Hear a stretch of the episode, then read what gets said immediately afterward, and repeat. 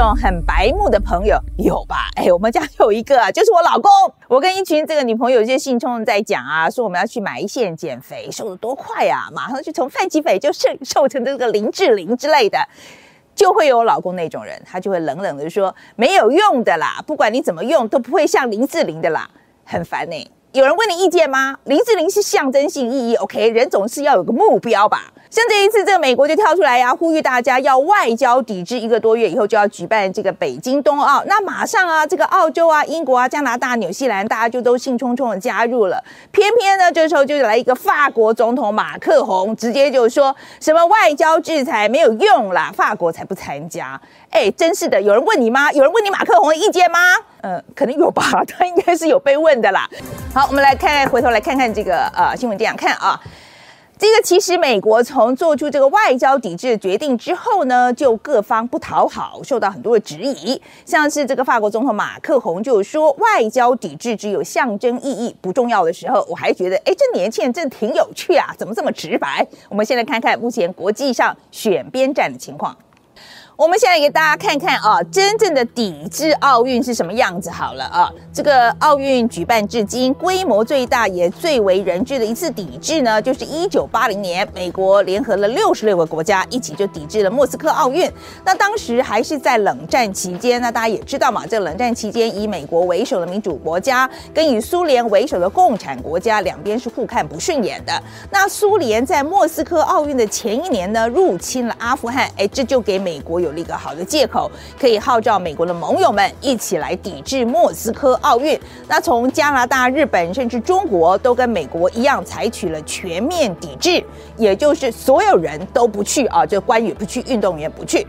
但是呢，当时并不是所有参与联合抵制的国家都跟着美国一起全面抵制哦。有些国家就是采取外交抵制，也就是只有政府官员不去，但运动员们还是可以参加比赛的这种方式。那整体来说呢，参加莫斯科奥运的运动员的确数量都比往年少很多，也是自一九五六年以来最少国家参与的一届奥运。那这一次针对北京冬奥采取的外交抵制，就是只有动物园去，但是官不去。那至于抵制的理由，就是因为中国在新疆犯下了反人道的罪行啦，迫害香港的异议分子，还有最近连彭帅在哪都不知道。那面对人权呐、种族灭绝这么重大议题，你不派官员，哎，不就是让这个冬奥的工作人员不用念这些漏漏等了什么总统啊、首相的名字，这样就好了？只要你照样派运动员去比赛的重要程度就没有变啊，所以才会有人说外交抵制根本就是玩假的。像《纽约时报》就吐槽说，各种赞助的公司、大企业、直播厂商，大家还不是管你什么人权问题，我就要透过这场国际重大赛事，荷包赚好赚满。那法国总统马克宏这次态度也是，你有本事你就彻底抵制啊，连运动员都不去，是不是？你要做就要做真的有效的，做要做呢就要玩真的。但如果像马克宏说的，采取全面抵制的做法，真的也会有用吗？美国的这个媒体 Vox 呢，就以一九八零年莫斯科奥运为例，表示当时美国确实有获得盟友的支持，苏联对此也蛮不爽的，但最后也没有造成什么政治上影响，反而让很多运动员就错失了争取奖牌的机会。而且美国代表队没参赛，最开心的就是苏联啦，不止奖牌拿到手软，还大大推了一波这个国家尊严、爱国精神。好，那今年的七月呢，美国的奥委会执行长呃赫西兰德呢，还为此就特地写了一封接近是道歉的信呢，就写给一九八零年美国的奥运代表队，内容就提到说，在当时的抵制之后，我们非常的清楚，这个决定对那时候的全球政治没有任何影响，只会伤害到那些有机会代表美国争取荣誉的运动员。这也是为什么这一次美国不敢再说要全面抵制，因为这招 其实说实在没什么太大的效用。那国际奥委会 IOC 呢，这次也一再的说他们尊重美方的决定，但也强调他们会捍卫在中国在彭帅这件事情上想要安静外交的权利。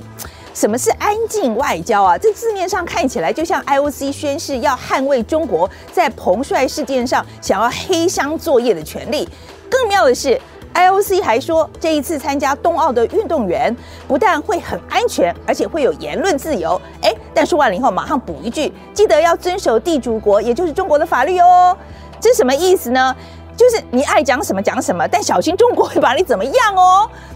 不过奥委会讲这个话，大家也不觉得意外，因为从东京奥运那一次，IOC 怎么样都不让日本取消，大家就知道两年办一次奥运对 IOC 有多重要了。因为奥运会，因为这个奥运会的奥委会的这个运作经费靠的就是办奥运，而且电视转播授权金还占了最大宗，占了四分之三。所以呢，IOC 说什么都要举办奥运，即使是才无观众入场，也要办起来，让电视台有画面可以转播。所以很多舆论就骂 IOC 啊，选择这个奥运主办地点的时候，根本就没有在考虑什么人权的问题。之前中国曾经想要办这个两千年奥运的时候，当时国际奥委会的确就是以中国人权记录不佳为由，就把举办权呢给了澳洲的雪梨。但在那之后，中国还不是顺利取得两千零八年北京奥运呢？还有这一次北京冬奥的举办权。而且现在这个年代，运动员评论政治已经是家常便饭了。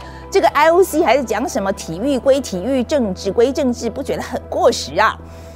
对于这次拜登政府的决定，美国内部当然也是会有不满的声音。像是川普时期，美国的国务卿庞佩奥他就觉得，哎，你怎么那么软啊？面对人权议题，在那边想东想西，顾虑一大堆，最后只决定，哎，不派官员。那共和党的参议员卢比奥甚至呼吁说，希望不只是政府的态度要更强硬，也希望这些奥运的相关的赞助商能够收回广告赞助经费，并且要承认新疆种族灭绝的存在。